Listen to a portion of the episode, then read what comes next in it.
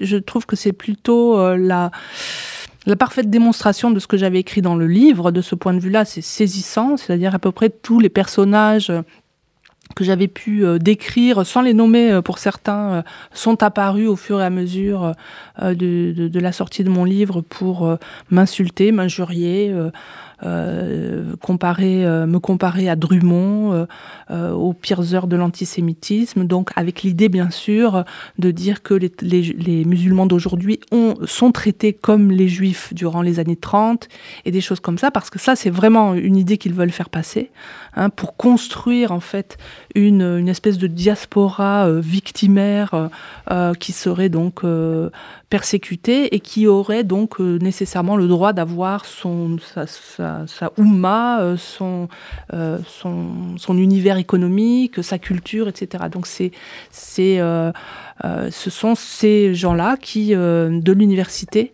qui ont commencé donc à apporter ce genre d'accusation auquel j'ai répondu maintenant par procès puisque là on ne peut pas discuter.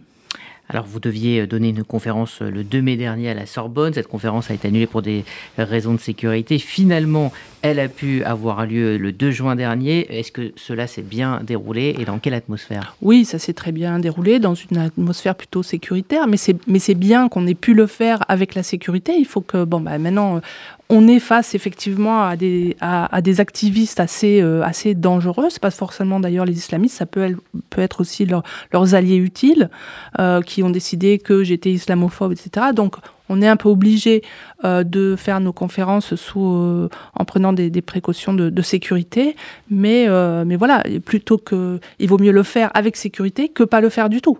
Donc après, la question, le problème du 2 mai, c'est que en fait la Sorbonne a anticipé ou en tout cas euh, euh, a surréagi puisqu'il y avait moi j'avais pas de signe évident que cette euh, conférence allait être chahutée.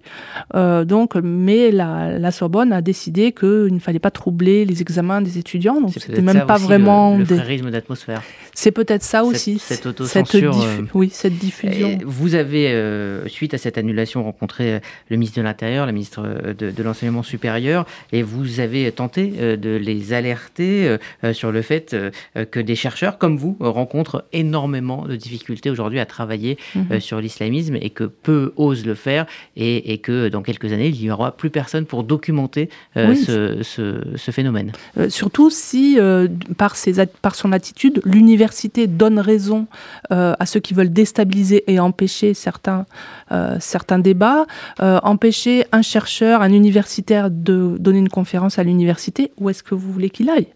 Euh, dans les médias, euh, comment va-t-on faire si on ne peut pas aller à l'université? Euh, Le ministre, M. Darmanin, m'a paru relativement conscient du problème. Il, bon, il mettra à la disposition des chercheurs la sécurité nécessaire, hein, comme n'importe quel citoyen. J'ai trouvé que Madame la ministre de l'Enseignement supérieur et de la Recherche était moins... Euh, était moins consciente en fait du problème.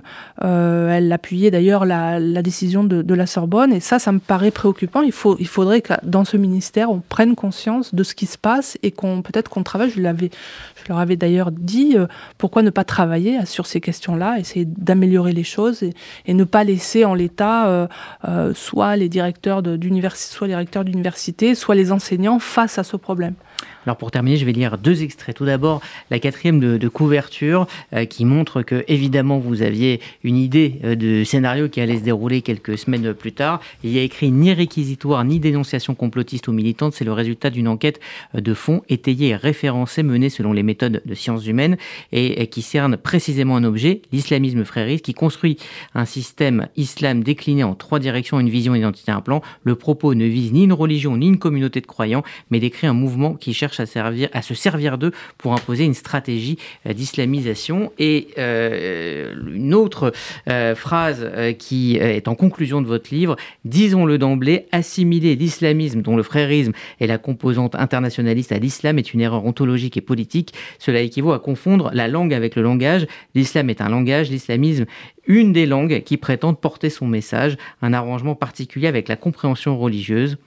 Voilà, ce qui est, très clair euh, pour répondre avant même. Euh, voilà, il fallait tout simplement lire, votre livre pour le comprendre. Sans doute.